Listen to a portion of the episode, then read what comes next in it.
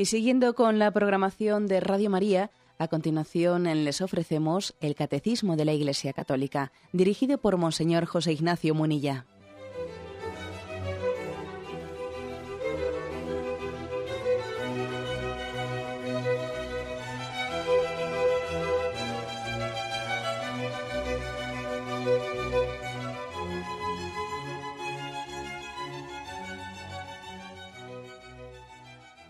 Cordial saludo a todos los oyentes de Radio María.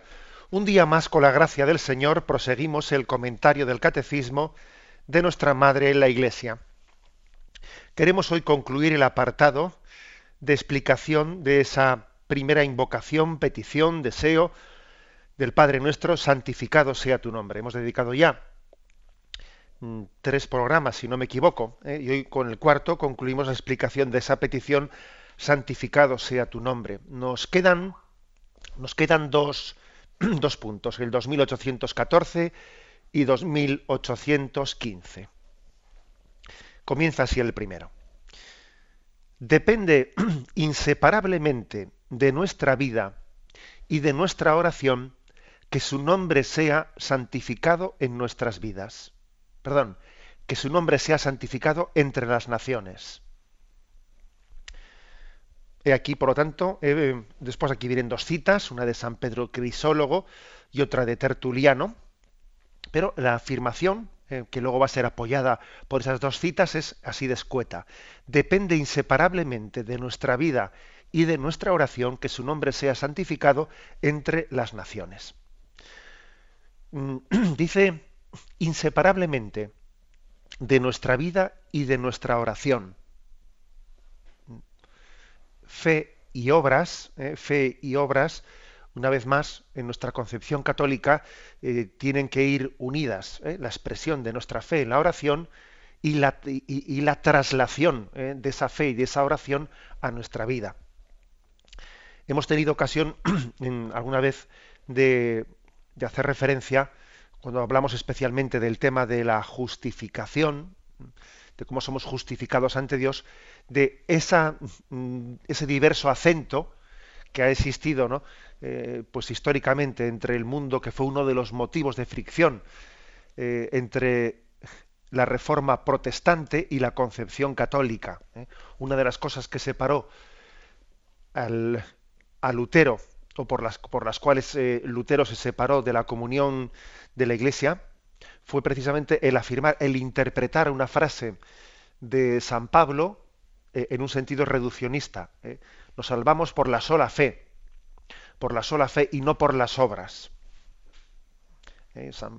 Lutero cogió esa frase de, de, San Pablo y la enfatizó al máximo, como oponiendo, oponiendo el salvarse por la sola fe, como si esa sola fe excluyese el que también nos salvamos por las obras.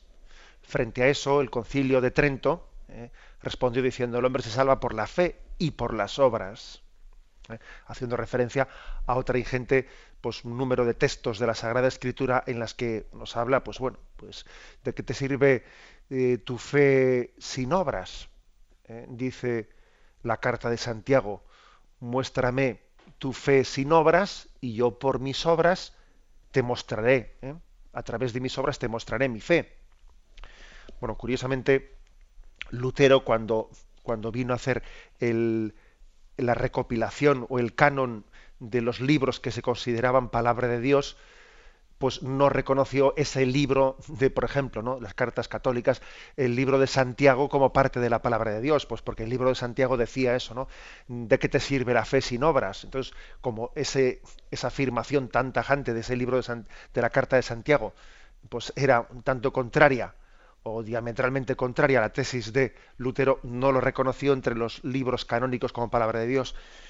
Bien, mm, Afortunadamente, después también dentro del diálogo ecuménico, ecuménico que hemos tenido, en el, año 1999 eh, se llegó a firmar entre católicos y luteranos una declaración, en noviembre de 1999, declaración católico-luterana sobre la justificación, en la que más o menos había un acuerdo, un acuerdo de comprensión de, de, cómo entender eh, la, importancia de la fe y de las obras eh, para la salvación. ¿eh? Leo uno de los puntos, ¿no? el punto séptimo de esta declaración, y decía, las, eh, las buenas obras del justificado, las buenas obras, una vida cristiana de fe, esperanza, amor, surgen después de la justificación y son fruto de ellas. Cuando el justificado vive en Cristo y actúa en la gracia que le fue concedida, produce buen fruto, eh, dado que el cristiano lucha contra el pecado toda su vida, esta consecuencia de la justificación también es para él un deber que debe de cumplir, sus buenas obras. Por consiguiente, tanto Jesús como los mismos escritos apostólicos amonestan al cristiano a producir las obras del amor, eh, las buenas obras. Bueno, como veis, como veis en ese, eh, en ese decreto que se llegó a firmar entre católicos y luteranos, pues se reconoce explícitamente ¿no? este, este aspecto de que no solo, no solo es la fe, sino también las obras. ¿no? Las, las, obras son también necesarias para, para nuestra salvación. Y una fe viva se traduce inmediatamente en obras. ¿no? Bueno, bien, este pequeño, ¿eh? este pequeño excursus que he hecho así viene, viene bien también para que entendamos todo lo que hay detrás, todo lo que hay detrás de esta, de esta expresión. Dice, depende inseparablemente de nuestra vida y de nuestra oración que su nombre sea santificado entre las naciones. Es decir, eh, santificamos el nombre de Dios con nuestra oración, con el rezo profundo ¿no? del Padre nuestro, con el rezo profundo del Padre nuestro, pero también obviamente con nuestra propia vida, que nuestra propia vida está llamada a glorificar a Dios. Nuestra vida está llamada a glorificarle.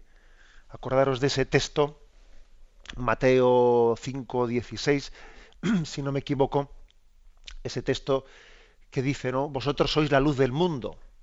No puede ocultarse una ciudad situada en la cima de un monte, ni tampoco se enciende una lámpara y se pone debajo del celemín, sino sobre el candelero, para que alumbre a todos los de la casa. Brille así vuestra luz delante de los hombres, para que vean vuestras buenas obras y glorifiquen a vuestro Padre que está en los cielos. ¿Mm? Que vuestras obras glorifiquen al vuestro, a vuestro Padre. Bueno, pues he aquí, ¿no? La, oración del Padre nuestro, santificado sea tu nombre, que mis obras le glorifiquen. ¿Mm? O sea, inseparablemente, vida y oración. ¿eh? Es, es lo que aquí se afirma con contundencia. Se nos remite al punto 2045, donde decía, los cristianos, por ser miembros del cuerpo, cuya cabeza es Cristo, contribuyen a la edificación de la Iglesia mediante la constancia de sus costumbres y convicciones. La Iglesia aumenta, crece y se desarrolla por la santidad de sus fieles hasta que lleguemos al estado del hombre perfecto, a la madurez de la plenitud en Cristo. Bien, para apoyar esto, aquí se nos ofrecen dos textos, uno de San Pedro Crisólogo, otro de Tertuliano, vamos, vamos con el primero. San Pedro Crisólogo dice así, pedimos a Dios santificar su nombre, porque Él salva y santifica a toda la creación por medio de la santidad se trata del nombre que da la salvación al mundo perdido. Pero nosotros pedimos que este nombre de Dios sea santificado en nosotros por nuestra vida. Porque si nosotros vivimos bien, el nombre divino es bendecido, pero si vivimos mal, es blasfemado. Según las palabras del apóstol, el nombre de Dios por vuestra causa es blasfemado entre las naciones. Por tanto, rogamos para merecer tener en nuestras almas, perdón, por tanto, rogamos, o sea, oramos, para merecer tener en nuestras almas tanta santidad como santo es el nombre de nuestro Dios. Que, que Dios sea santificado mm, por, por, nuestra vida. De nuevo está aquí enfatizando esto y nos da mm, varios textos para, para apoyarlo. Romanos 2.24. ¿eh? Los Romanos 2.24. Fijaros que, que reprensión, que reprensión hace, hace Pablo a los judíos mm, que no viven conforme a, la ley de Yahvé. Dice aquí, un buen tirón de orejas. Pero si tú que te dices judío y descansas en la ley, que te glorías en Dios, que conoces su voluntad, que disciernes lo mejor, amaestrado por la ley, y te jactas de ser guía de ciegos, luz de los que andan en tinieblas, educador de ignorantes, maestro de niños, porque posees en la ley la expresión misma de la ciencia y de la verdad. Pues bien, tú que instruyes a los otros, a ti mismo no te instruyes. Predicas no robar y robas. Prohíbes el adulterio y adulteras. Aborreces los ídolos y saqueas los templos. Tú que te glorías en la ley, transgrediéndola, deshonras a Dios. Porque como dice la Escritura, en nombre de Dios, por vuestra causa, el nombre de Dios por vuestra causa es blasfemado entre las naciones. Vaya tirón de orejas, ¿eh? vaya tirón de orejas por la incoherencia. ¿eh? Dirige, dirige este, eh, esta increpación tan fuerte a los judíos, etcétera, que se gloriaban, que es principalmente ¿eh? entendemos por el contexto que se está refiriendo a los fariseos que eran muy celosos de guardar la ley y, considerarse maestros de ella, y luego resulta que su vida era totalmente contradictoria.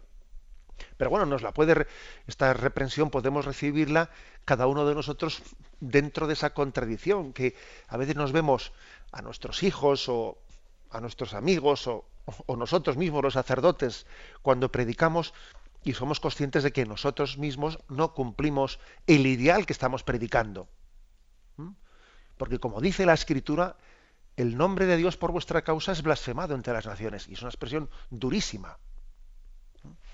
Que Dios por nuestra causa no sea conocido, no sea amado.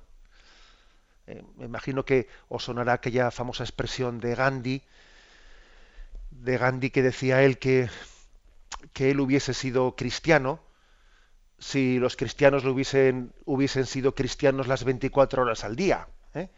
Él decía aquí, el problema es que a mí, a mí el mensaje de, de, Jesucristo me encanta, pero claro, luego yo veo, veo aquí los cristianos que han llegado a la India, cómo se comportan y cómo... Claro, y me imagino que no, no le darían un gran testimonio. ¿eh? Frase suya es, estoy totalmente convencido de que la Europa actual no realiza el Espíritu de Dios el espíritu del cristianismo, sino que realiza el espíritu de Satanás. Y Satanás tiene el mayor éxito cuando aparece en el nombre de, de Dios en los labios. En la actualidad Europa, decía Gandhi, es únicamente cristiana de nombre. En realidad adora a Mamón, el dios dinero. Y aún hay más, eh, más declaraciones sobre, en este sentido, de Gandhi, por ejemplo, otra frase que dice, no conozco a nadie que haya hecho más por la humanidad que Jesús. En realidad no hay nada que criticar a la fe cristiana. El problema sois vosotros los cristianos. Ni siquiera os esforzáis en vivir según vuestras propias enseñanzas. Bien, a esto se refiere ¿eh? este catecismo cuando dice que por nuestra causa y por el mal testimonio de nuestras obras, el nombre de Dios puede ser blasfemado o no glorificado o no conocido por las naciones. No conocido por las naciones. Bien, también es verdad que a Gandhi, a Gandhi le diríamos, le diríamos que la Iglesia no propone a esos cristianos secularizados europeos que de cristianos solo tienen el nombre, no les propone a ellos como modelo, que como modelo propone a los santos, a los que canoniza, a los que han sido coherentes con su vida y no a los pecadores, etcétera, etcétera. También es verdad que eso se lo responderíamos a Gandhi, ¿verdad? Bien, pero bueno, ahora no estamos hablando con Gandhi, ¿eh? estamos hablando entre nosotros y es obvio, eh, es obvio que nuestra nuestra vida mediocre, pecadora, pues es motivo de que muchas personas no conozcan el nombre de Dios. La prueba es que allá donde hay un santo, a su alrededor se producen conversiones. Otro texto que se nos ofrece aquí, otro texto es el de Ezequiel capítulo 36, versículo 20 y 22, que dice, y en las naciones donde llegaron, profanaron mi santo nombre, haciendo que se dijera a propósito de ellos, son el pueblo de Yahvé y han tenido que salir de su tierra. pero yo he tenido consideración de mi santo nombre que la casa de Israel profanó entre las naciones a donde había ido. Por eso di a la casa de Israel, así dice el Señor Yahvé, no hago esto por consideración a vosotros, casa de Israel, sino por mi santo nombre, que vosotros habéis profanado entre las naciones a donde fuisteis. Yo santificaré mi nombre profanado. De nuevo, pues, hay otra reprensión a que el pueblo de Israel, con su vida y con sus valores absolutamente mundanos, pues, había profanado su nombre. Y Yahvé dice, voy a voy a tener consideración de la gloria, del honor de Dios que vosotros mismos eh, habéis, habéis pisoteado. Bueno. Por lo tanto, eh, la tesis de esta primera, eh, de esta primera afirmación que hace aquí el catecismo, apoyado en este texto de San Pedro Crisólogo, nosotros santificamos el nombre de Dios entre las naciones no solo con nuestra oración, no solo con la oración del Padre nuestro, sino con nuestra vida. Vida, eh, vida y oración, fe y obras, fe y obras van indisolublemente unidas. Tenemos un momento de reflexión.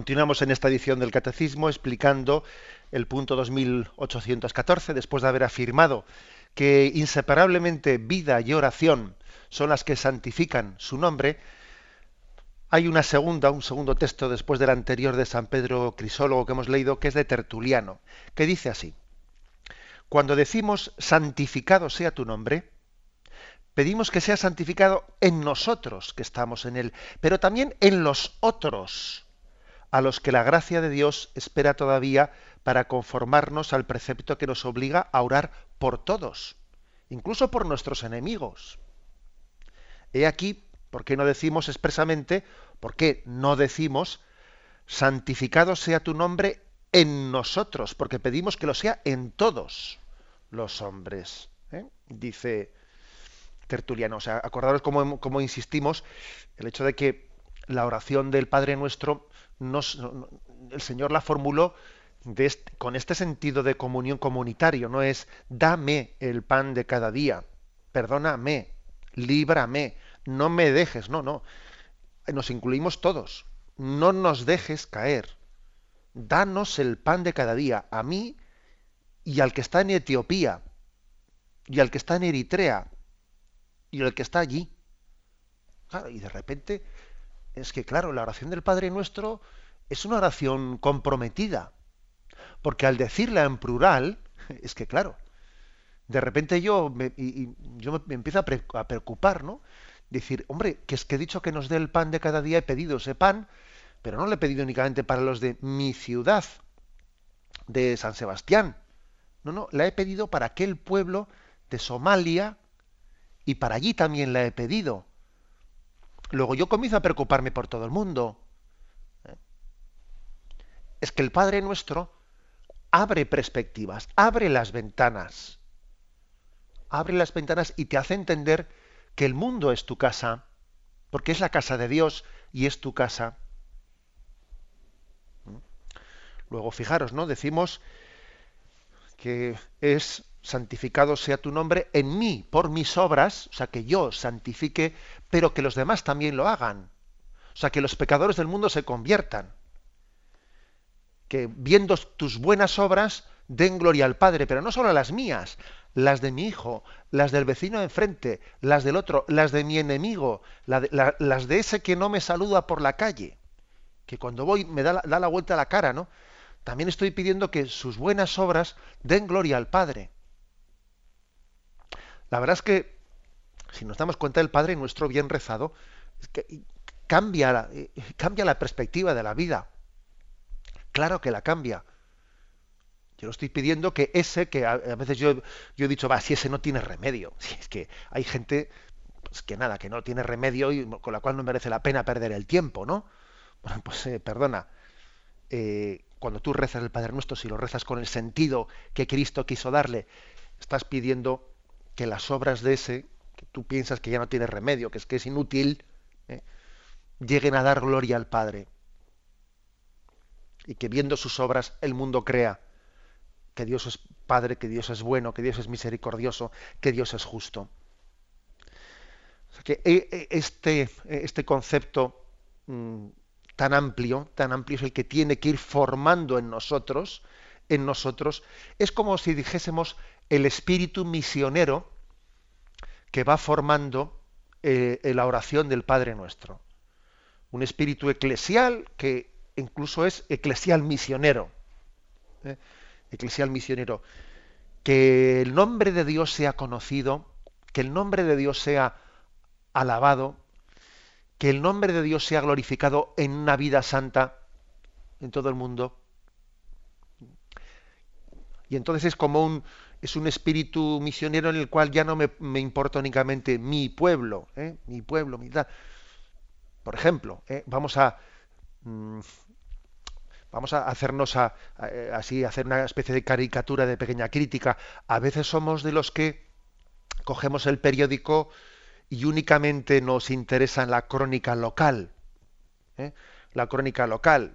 La crónica local es a ver qué cositas qué cositas eh, hay en el barrio, si las fiestas, cuándo comienzan las fiestas, que si hay, han eh, cortado, hay cortes de agua, mm, que si resulta que están pensando en poner unas aceras nuevas porque ahí hay muchos baches, que hay una carta al director que se queja eh, de que los perros ensucian las aceras. Y a veces tenemos un, eh, un marco de vida en el que nos preocupan eh, las cositas muy de tejas eh, para abajo, ¿no? Me preocupa un poco lo que me rodea, pues eso, ¿no? Pues que la acera, los perros no la ensucien, que a ver si cambian estos adoquines, que este semáforo. O sea, somos de los que cogemos el periódico y leemos la crónica local, local, pero local.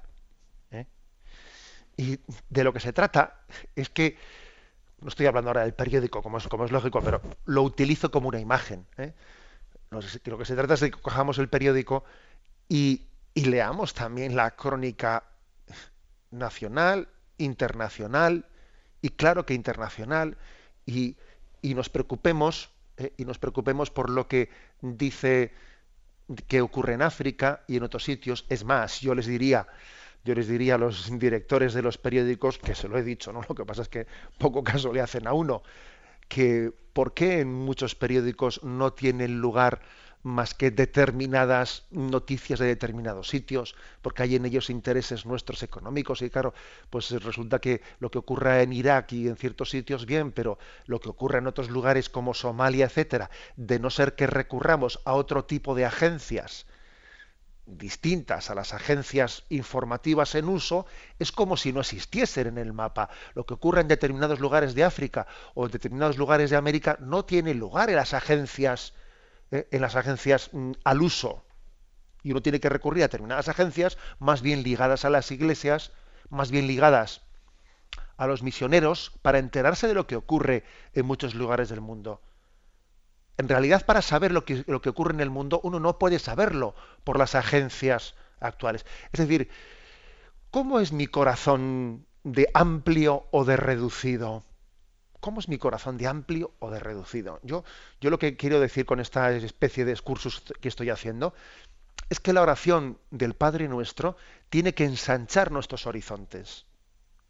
Tiene que ensancharlos. Tiene que formar en nosotros un corazón misionero. Un corazón misionero. Que no esté totalmente centrado en sus pequeñeces. ¿eh? En mis pequeñeces, en mis horizontes tan cortitos, esos que decía yo antes de la crónica local. ¿eh? Que, que se enciendan las luces largas eh, y que nos demos cuenta que nos ahogamos en un vaso de agua y que nos duela el mundo y que nos preocupa el mundo y, que, y que respiremos con ese sentido, ese sentido de universalidad que tiene la Iglesia católica. Eh, que, que, mi corazón no sea mezquino, que no sea pequeño, que en mi corazón quepa todo el mundo que quepa todo el mundo, ¿no? Y que yo rece con ese sentido de universalidad el Padre Nuestro y que el Padre Nuestro de esta manera a mí me haga un gran servicio, entre otras cosas, me haga un gran servicio, que es descentrarme de mi pequeñez, descentrarme de mi, microcosmos, ¿eh? que a veces somos así, que tenemos ¿eh? pues una miseria que aquí estoy yo encerrado en nada, que el Padre nuestro me ensanche el corazón y que vea yo eh, el mundo con esa amplitud que lo ve Dios desde arriba es como que me permita el Padre nuestro ver el mundo en esa, en esa perspectiva de universalidad que Dios tiene. Que se me quede pequeño mi barrio, eh, mi casa, mi, mi, cosmos. ¿no? Bueno, esta es en, la gran petición. Y esto es un poco también lo que, lo que nos dice Tertuliano, nos, nos, obliga a orar por todos, incluso por los enemigos, por quien fuere, ¿no? Que todo el mundo te alabe, que todo el mundo te conozca, santificado sea tu nombre, ¿no? que, de alguna manera yo sea como un pequeño altavoz, un pequeño altavoz en mi oración para que el mundo entero eh, también llegue a ti, Padre, a través de esta pobre voz que soy yo. Tenemos un momento de reflexión y continuamos enseguida.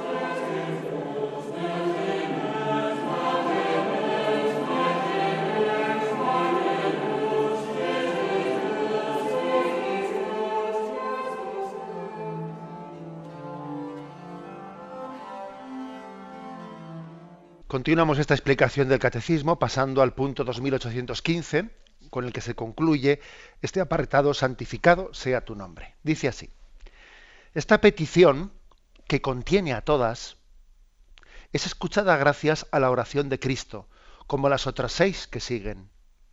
La oración del Padre nuestro es oración nuestra si se hace en el nombre de Jesús. Jesús pide en su oración sacerdotal, Padre Santo, cuida en tu nombre a los que me has dado bueno, mm, dice unas cuantas afirmaciones como conclusión, como broche de oro de esta explicación, pues importantes. Primera, que esta petición contiene a todas. La petición santificado sea tu nombre contiene a todas las demás. Venga tu reino, hágase tu voluntad, perdona nuestras ofensas, etcétera, etcétera, etcétera. Las contiene a todas. Porque claro, pedir que el nombre de Dios sea glorificado, que nuestra vida glorifique a Dios, que nuestra vida sea santa, para que quienes la vean den gloria a Dios, hombre, ya eso, eso, conlleva todo lo demás. Esto es un poco pues como, como ocurre con el primer mandamiento. Amarás a Dios sobre todas las cosas. Claro, es que si amas a Dios sobre todas las cosas, obviamente ya no mientes. Obviamente vives en pureza. Obviamente no vas a robar los bienes del vecino obviamente no vas a ser envidioso, obviamente, etcétera, etcétera. Honrarás a tu padre y a tu madre, obviamente, obviamente santificarás las fiestas, ¿no? Es que quien cumple el primer mandamiento, es que casi le sobran los demás mandamientos. Podríamos decir que, claro, es esa famosa expresión de San Agustín, ama y haz lo que quieras. Porque es que si verdaderamente amas, todo lo que quieras es lo que Dios quiere. Y entonces la voluntad de Dios está cumplida y los mandamientos casi no son innecesarios. Bien, algo así ocurre aquí. ¿eh? Santificado sea tu nombre, claro, es que contiene a todas las demás peticiones. Mm, creo que el Evangelio tiene eh, la virtud de ir al meollo, de ir al corazón, ¿eh?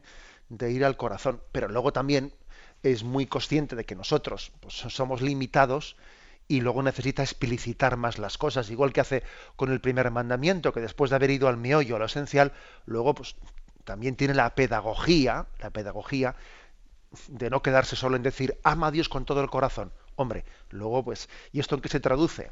pues honra a tu padre, eh, santifica las fiestas, eh, respeta la vida.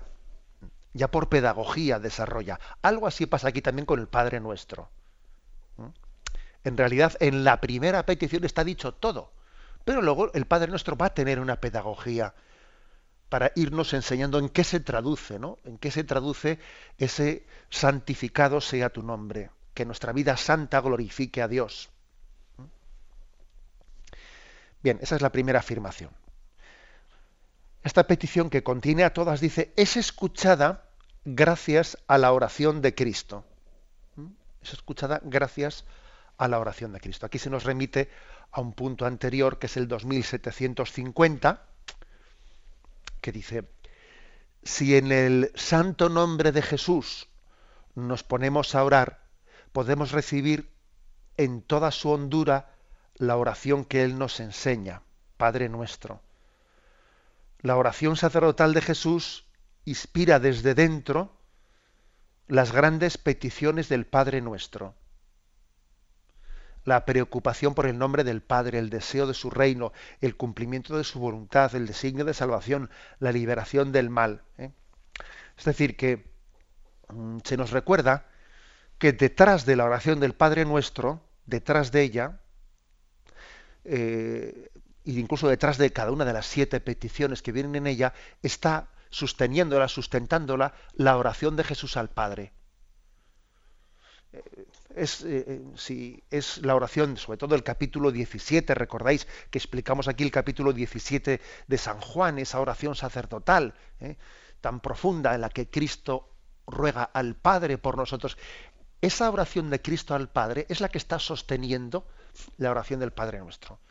La eficacia, la eficacia y también de alguna manera la exactitud de la importancia de lo que pedimos está garantizada porque no solo porque Jesús nos dijo rezad así, porque eso ya es mucho, por supuesto, ¿eh? sino que además es que Jesús tradujo a nuestras palabras lo que él le había rogado al Padre.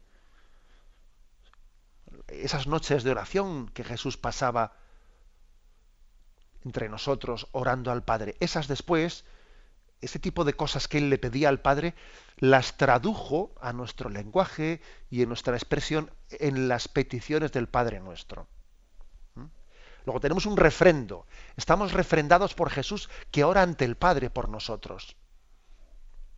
Y nuestro Padre nuestro es un eco, eh, es un eco de esa oración de Jesús ante el Padre. Tenemos un intercesor y ese intercesor es Cristo. Sigue adelante. Dice, la oración del Padre nuestro, esa oración nuestra, si se hace en el nombre de Jesús. Bueno, es un poco consecuencia de lo anterior que he dicho. ¿eh? Es decir, vamos a ver, la oración del Padre nuestro es verdadera oración. Es oración nuestra, es oración, bueno, según el Espíritu de Jesús, ¿eh? si la hacemos en su nombre, es decir, en el nombre de Jesús. Tenemos que darle mucha fuerza a esto, ¿eh? mucha fuerza. Por ejemplo, cuando, cuando vamos a, a la Eucaristía y, se hace la oración principal del, pues de la oración dominical, la oración colecta que se dice, ¿no? Y el sacerdote extiende las manos y dice, oh Dios, mira nuestra asamblea, mm, lo que sea, ¿no? Pedimos un don, por ejemplo, el don, danos el don de, pues de, ser mm, humildes en la fe, o darnos unas, unas, abundantes cosechas, es el tiempo de la recolección, o danos el don de la salud, o yo qué sé, ¿no?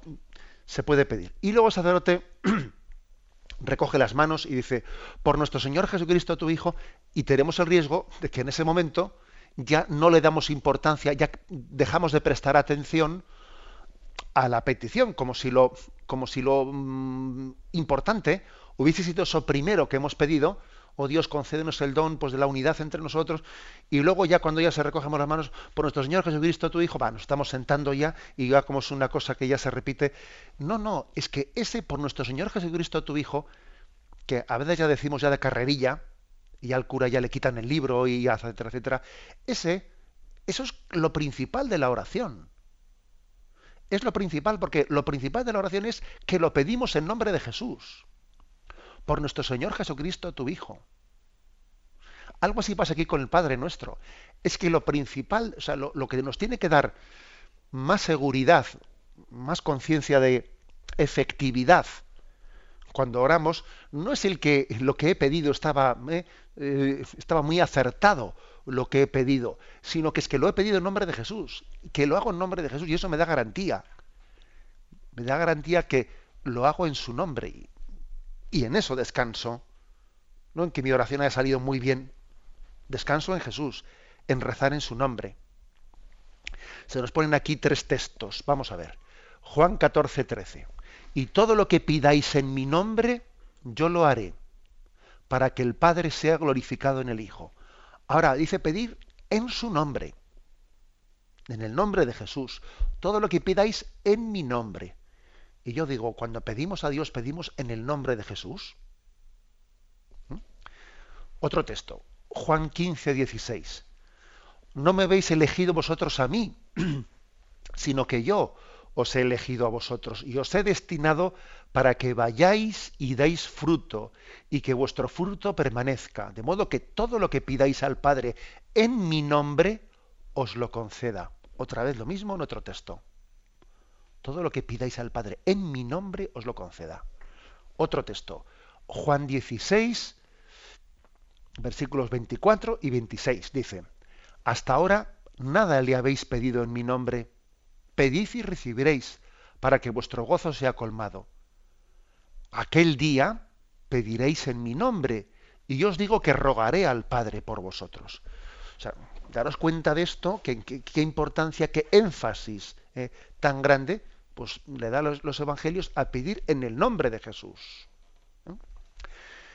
Bien, nosotros cuando rezamos el Padre Nuestro, el Padre Nuestro, tenemos que tener mucha conciencia de esto. Eh, la conciencia de que esa oración nos la ha entregado Jesucristo y nosotros, por lo tanto, lo que pedimos al Padre lo estamos pidiendo en el nombre de Jesús y además mi, oración es un eco de lo que Jesús ora al Padre y Él nos ha traducido pues a nosotros. ¿no? Y termina diciendo, Jesús pide en su oración sacerdotal, Padre Santo, cuida en tu nombre a los que a los que me has dado. Cuida en tu nombre a los que me has dado. En el nombre de Cristo o en el nombre del Padre. Aquí se utiliza indistintamente esto. En el nombre, en el nombre de Jesús rogamos al Padre. Y Jesús dice al Padre, Padre, en tu nombre cuida a estos. Igual que el Padre le gusta, al Padre le gusta que pidamos en el nombre de Jesús. Y a Jesús le gusta que en el nombre del Padre nosotros seamos, ¿eh? seamos acogidos. Cuida en tu nombre a los que me has dado. A Cristo le gusta honrar el nombre del Padre y al Padre le gusta honrar el nombre del Hijo. Y ambos, lógicamente, en nombre del Espíritu Santo.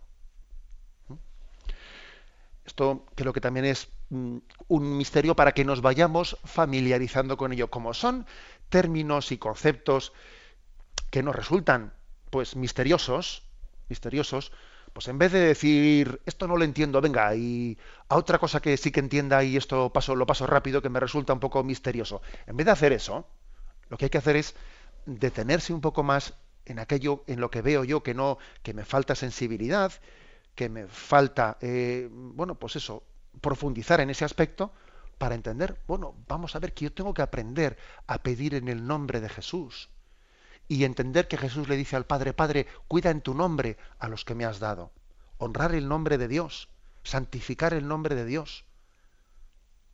Es algo en lo que tenemos que familiarizarnos. ¿no? Ojalá que estos días que hemos hecho aquí de catequesis, sobre, eh, sobre este, mm, esta primera petición, santificado sea tu nombre, nos haya permitido tener más sentido de trascendencia, del misterio que se encierra detrás de la palabra el nombre de Dios, eh, que quizás pues, estamos acostumbrados en nuestra cultura a ser así de superficiales, así de triviales, eh, sin caer en cuenta, en cuenta de ello. Bueno, yo concluiría diciendo esto.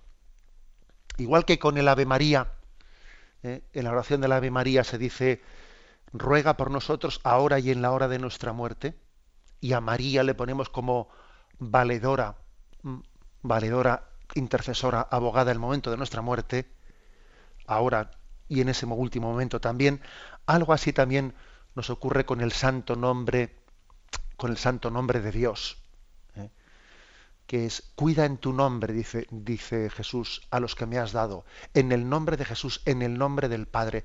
Cuando nosotros también, en este momento y en la hora de nuestra muerte, nos presentamos ante Dios, queremos hacerlo en el nombre, en el nombre de Dios, en el nombre del Padre, en el nombre del Hijo y en el nombre del Espíritu Santo.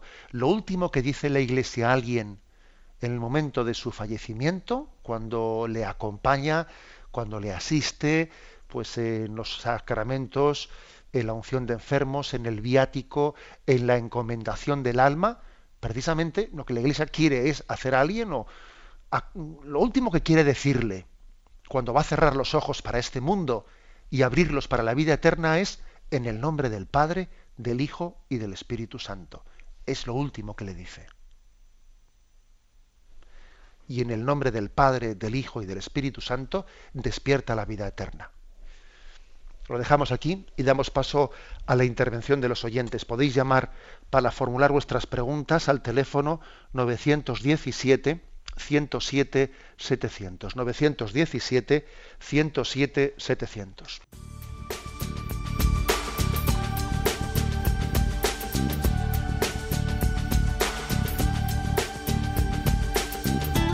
Radio María le ofrece la oportunidad de recibir en su casa sus programas favoritos.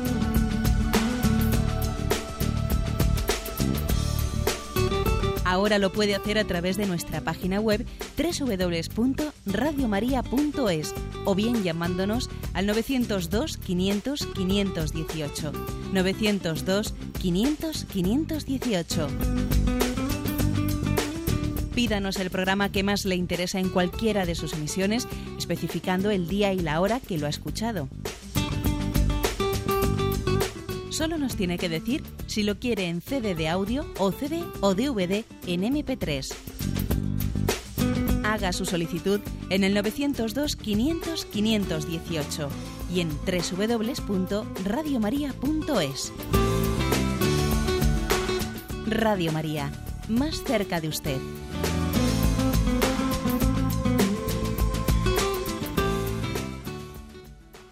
Escuchan el programa Catecismo de la Iglesia Católica con Monseñor José Ignacio Munilla. Sí, buenos días, ¿con quién hablamos? Hola, buenos días, Monseñor. Soy Luis de Pontevedra. Adelante, Luis. Una preguntita. Ayer hice un breve comentario sobre el concepto de persona, que es un, tengo entendido que es muy complicado. Y yo intenté aclararme, ya tengo un, compré un libro del padre Sayés, habla de la definición de Boecio, de Santo Tomás, lo que la verdad es que no me aclaro mucho porque habla de conceptos que los, que no tenemos formación teológica profunda no, no lo entendemos. Habla de, de que la persona es alguien en lugar de algo y tal, y que es una novedad con respecto a la filosofía griega. Me gustaría que, le, que me nos diera un pequeño anticipo de este tema porque no me, no me aclaro mucho. Muchas gracias. Vamos a ver. Pues bien, ciertamente es cierto eh, mm, que, es, un, es un misterio, eh, eh, pero que sí que también, digamos, la, la, reflexión de la fe ha ayudado mucho a la teología, perdón, a la filosofía. La fe ha ayudado a la filosofía para, para, mm, para aclararse. Bueno, pongo previamente un ejemplo así muy gráfico. La persona es alguien, ¿eh? mientras que la naturaleza es algo. Yo pondría un ejemplo. Los ejemplos, como siempre os digo, ejemplos son, y uno no puede cogerlo literalmente, pero vamos, ¿no? coge de él lo que le ayuda, lo que le ilumina. La persona es al chofer ¿eh? lo que la naturaleza es al coche. ¿eh? La naturaleza humana, o sea, la naturaleza corporal humana, pues es el coche. Y la persona es la que conduce el coche la que lo conduce. La prueba, la prueba de que hay una cierta diferencia entre naturaleza y persona es que hay un momento, hay un momento en el que el momento de la muerte hay una escatología intermedia, según afirma la fe católica, una escatología intermedia en la que hay una separación mm, transitoria, no definitiva, entre alma y cuerpo. Y hay un, eh, pues, hasta la resurrección final, un momento en el que el cuerpo mm, Mm, está separado del alma y de la persona. No es que persona sea alma, ¿eh? no, porque digamos que la persona, la persona eh, es aquella que conduce el alma y el cuerpo. Pero hay un momento en que la, persona subsiste en el alma cuando está separada del cuerpo. ¿eh? Por lo tanto, pues este ejemplo que he puesto, ¿eh? vamos a ver, la persona es al chofer, lo que la naturaleza es al coche. Es al coche. Y, la persona conduce la vida, es decir, es, el, es la personalidad que conduce la, la naturaleza conduce esa naturaleza y está muy por encima de la dignidad de la naturaleza. Y esto, por ejemplo, nos hace entender que aunque imaginaros ¿no? que haya una, una persona que tenga una naturaleza muy herida, mm, deficiente, eh, pues por ejemplo, imaginaros alguien que tenga un tipo de, de, taras, de taras tan grande que uno dice es que es un cuerpo vegetal. Bien, bien, de acuerdo. Será un cuerpo vegetal o como te dé la gana, pero esa persona tiene toda la dignidad, toda la dignidad independientemente de que su cuerpo, su naturaleza esté enferma, disminuida, no disminuida, o sea, su persona ¿eh? está por encima de los condicionantes de su naturaleza. ¿Mm? Damos paso a un siguiente oyente. Buenos días. Buenos días, señor. Mire, eh, una antropóloga me dijo que hace tiempo yo que yo que yo no era rencorosa y, y bueno, también es que soy una ingenua. Bien, eh, yo perdono desde un acto de la voluntad, porque mm, a mí, ante una judiada que le hacen a una persona a mí misma, yo visceralmente, pues, eh, pues no, no perdono. Entonces, eh, tengo muy presente desde hace muchos años la frase de Jesús, perdónales porque no saben lo que hacen. Bien, hay un profesional de la abogacía que hace unos años me hizo una judiada gorda y lo veo continuamente cada vez que voy a una misa determinada llevo bastante tiempo queriendo hablarle. No me atrevo porque, porque me conozco y sé que en un momento determinado pues puedo explotar. Mm, he pensado escribir una carta que la supervise mi director espiritual para que no sea ofensiva. Si esta persona deja de ir a misa em, por este por esta carta que yo le puedo escribir para que recapacite y, y bueno que tiene que ser coherente, mm, ¿me puedo sentir culpable o lo tengo que hacer? Muchas gracias. Vamos a ver, yo creo que usted ha hecho muy bien eso en ese de decir, bueno, esa carta la someteré un poco al, eh, al director espiritual, etcétera. ¿Por qué? Vamos a ver, porque yo creo que para discernir bien si yo soy la persona adecuada para hacer una corrección, hay que, hay que pensar en lo siguiente. Si yo he sido la persona ofendida por él, es muy fácil que al corregirle yo, el otro diga, claro, está más que buscar mi bien, lo que está es un poco sacándose la espina de lo que se siente ofendida por mí.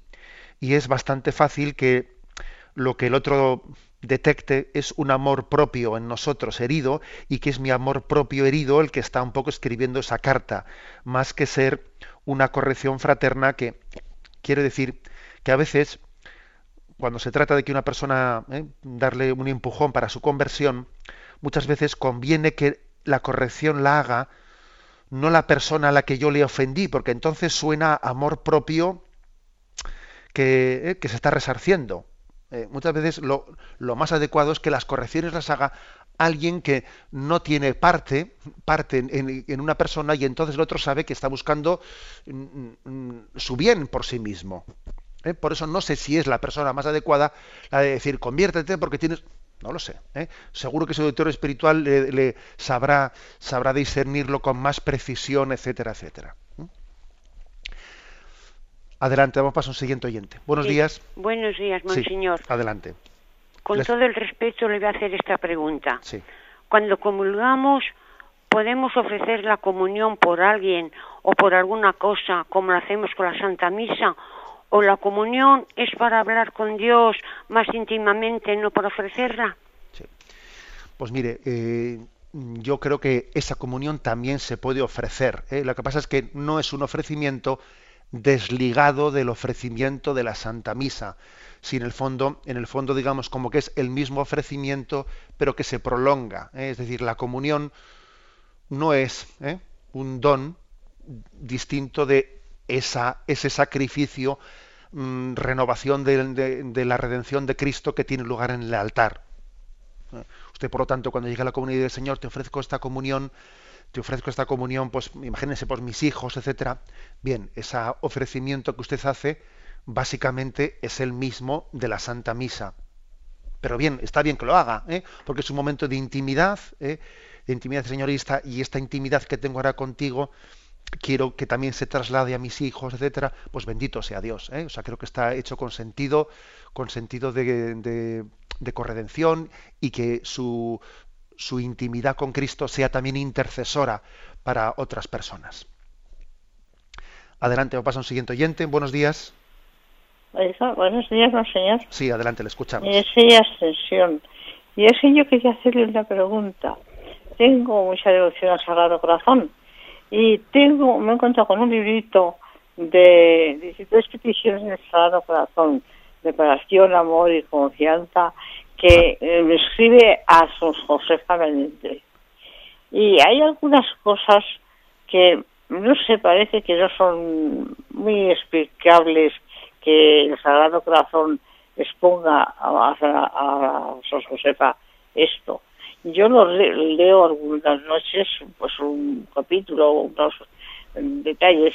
Esto, este libro es un libro, mm, como si dijéramos, no verídico, no puedo decir yo esa palabra, sino que es un libro que se puede confirmar en lo que el Sagrado Corazón le dice a.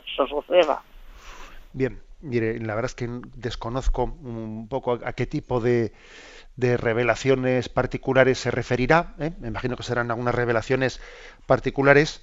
Y si usted se fija en el, la introducción del libro, pues me imagino que allí es posible que diga nil ostat eh, o algún tipo de mm, es decir lo lógico lo que debería de ser es que los libros católicos que son publicados tengan en la primera página una especie de mm, de confirmación eh, puesto firmado por un obispo en el que diga no hay nada que oste un imprimatur que se dice no un imprimatur o un nilostat es decir eh, nada osta en contra de la fe de lo que aquí se dice, ¿no?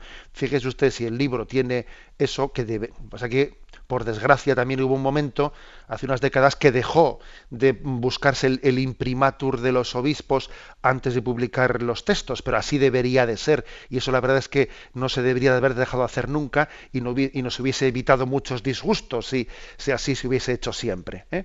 Pero eh, imaginémonos que ese libro sí tenga ese nilostat, ¿no? Eso no quiere decir que mm, esas supuestas revelaciones del corazón de Jesús, pues esa religiosa, eh, la Iglesia las considere dogma de fe. No, quiere decir que en esas expresiones no hay nada contrario a la fe. Pero tampoco querría decir el Nilostat que la Iglesia da por absolutamente fiable que esas revelaciones particulares fueron ciertas, sino que lo que se dice en esas revelaciones particulares no es nada contrario a la fe. ¿eh? En resumen, pues que yo creo que las revelaciones particulares hay que leerlas y en la medida en que nos ayuden, pues adelante. Y en la medida en que alguna cosa usted, pues a usted no le cuadre o no le ayude, pues mire usted, pues, pues en vez de leer esas revelaciones particulares, lea la vida de un santo o lea otra cosa que le pueda ayudar más. O sea, creo que hay que tener también esta libertad de los hijos de Dios a la hora de acercarse. ¿eh? a ese tipo de, textos. Bien, tenemos el tiempo cumplido. Me despido con la bendición de Dios Todopoderoso, Padre, Hijo y Espíritu Santo. Alabado sea Jesucristo.